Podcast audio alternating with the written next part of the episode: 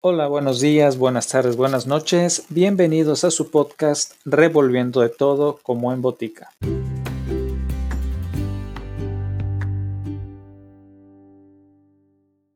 En esta ocasión, acompáñenme en el viaje conociendo los cuentos de hadas de los hermanos Jacob y Wilhelm Grimm, quienes fueron eruditos, filólogos e investigadores culturales, lexicógrafos y escritores alemanes que coleccionaron y publicaron juntos folclore y libros durante el siglo XIX.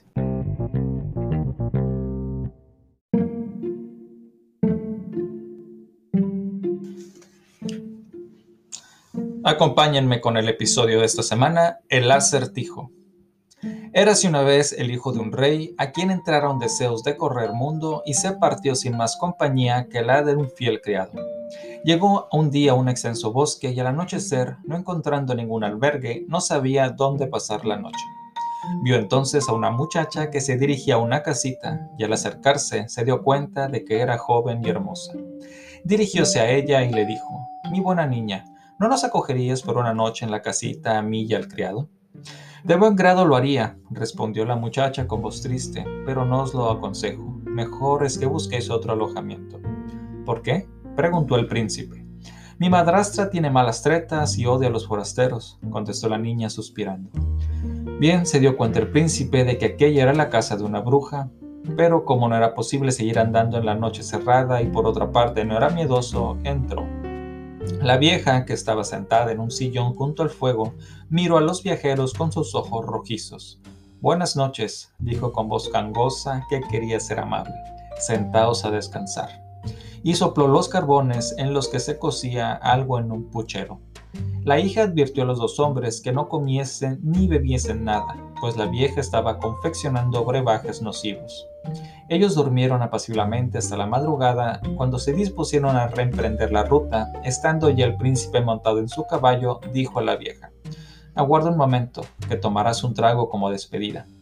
Mientras entraba a buscar la bebida, el príncipe se alejó a toda prisa y cuando volvió a salir la bruja con la bebida, solo halló al criado que se había entretenido arreglando la silla. Lleva esto a tu señor, le dijo, pero en el mismo momento se rompió la vasija y el veneno salpicó al caballo. Tan virulento era que el animal se desplomó muerto como herido por un rayo. El criado echó a correr para dar cuenta a su amo de lo sucedido, pero no queriendo perder la silla, volvió a buscarla. Al llegar junto al cadáver del caballo, encontró que un cuervo lo estaba devorando. Quién sabe si cazaré hoy algo mejor, se dijo el criado. Mató pues al cuervo y se lo metió en el zurrón. Durante toda la jornada estuvieron errando por el bosque sin encontrar la salida. Al anochecer dieron con una hospedería y entraron en ella. El criado dio el cuervo al posadero a fin de que se lo guisara para cenar, pero resultó que había ido a parar a una guardia de ladrones y entrada la noche presentáronse doce bandidos que concibieron el propósito de asesinar y robar a los forasteros. Sin embargo, antes de llevarlo a la práctica, se sentaron a la mesa junto con el posadero y la bruja y se comieron una sopa hecha con la carne del cuervo. Pero apenas hubieron tomado un par de cucharadas, cayeron todos muertos, pues el cuervo estaba contaminado con el veneno del caballo. Ya no quedó en la casa sino la hija del posadero, que era una buena muchacha, inocente por completo de los crímenes de aquellos hombres. Abrió a los forasteros todas las puertas y les mostró los tesoros acumulados pero el príncipe le dijo que podía quedarse con todo, pues él nada quería de aquello y siguió su camino con su criado.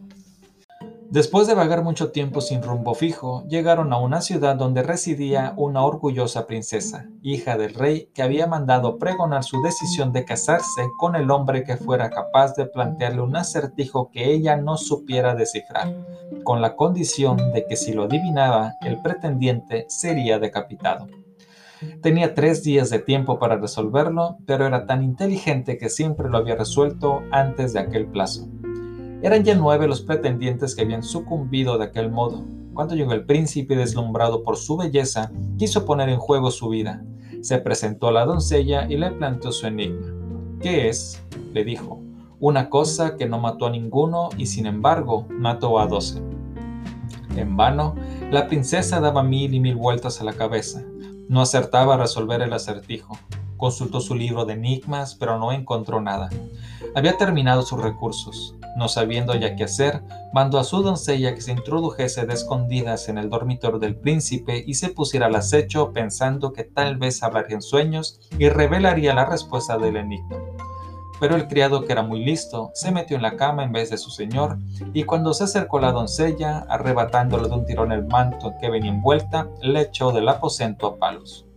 A la segunda noche, la princesa envió a su camarera a ver si tenía mejor suerte, pero el criado le quitó también el manto y la echó a palos. Creyó entonces el príncipe que la tercera noche sería seguro y se acostó en el lecho.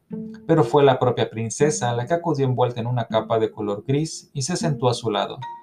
Cuando creyó que dormía y soñaba, púsose a hablar la embosqueda con la esperanza de que respondiera en sueños como muchos lo hacen.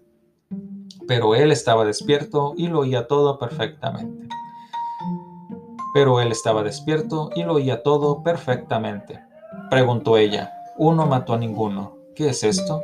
Respondió él, un cuervo que comió de un caballo envenenado y murió a su vez. Siguió ella preguntando, y mató, sin embargo, a doce. ¿Qué es esto? Son doce bandidos que se comieron el cuervo y murieron envenenados. Sabiendo ya lo que quería, la princesa trató de escabullirse, pero el príncipe la sujetó por la capa que ella hubo de abandonar.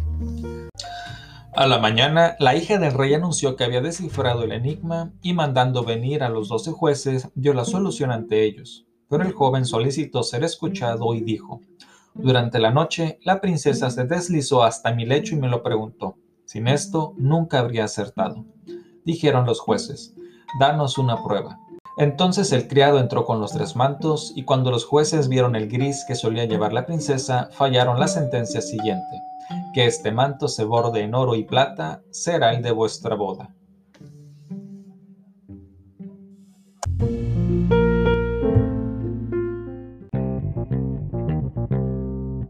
Eso fue todo por hoy. Gracias por acompañarme. Hasta el próximo episodio.